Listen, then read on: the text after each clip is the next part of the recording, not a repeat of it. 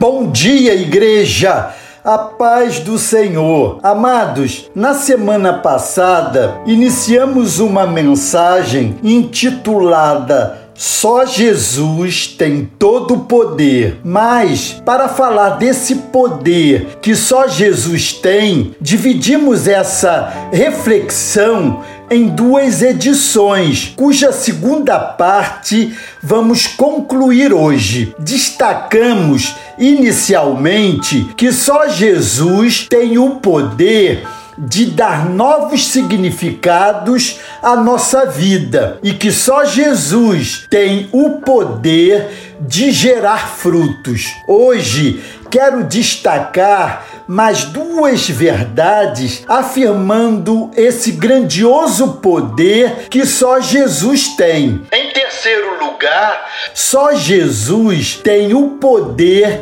de oferecer o que precisamos. Os versos 3 e 4 de João 15 dizem claramente: Vocês já foram limpos pela mensagem que eu lhes dei. Permaneçam em mim eu permanecerei em vocês. Pois assim como um ramo não pode produzir fruto se não estiver na videira, vocês também não poderão produzir frutos a menos que permaneçam em mim. Observe que o ensino se afunila e vai ficando cada vez mais claro que todo nutriente necessário para a frutificação está no simples e poderoso fato do ramo estar ligado verdadeiramente à videira, ou seja,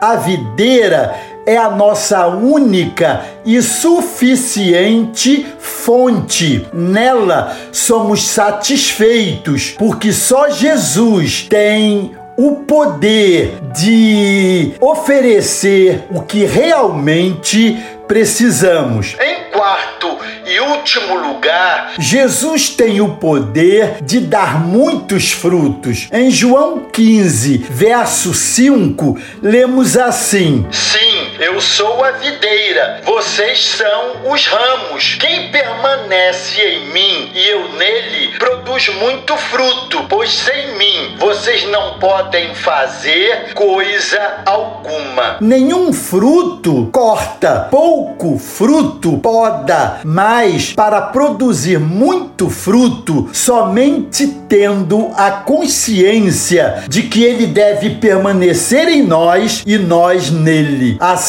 haverá vida abundante em tudo. Um ramo verdadeiramente ligado na videira dá fruto e mais frutos e traz em si esta consciência da urgência. Esse ramo entende que precisa buscar nutrientes de forma intencional para gerar folhas verdes, galhos fortes e frutos em abundância. Muito fruto somente produz aquele galho que sabe que sem Jesus nada pode ser feito, porque só Jesus tem o poder de dar muitos frutos. Amados, essa é a constatação. Nenhum fruto, fruto, mais fruto ou muito fruto em qualquer estação. E aí fica a pergunta: em qual estação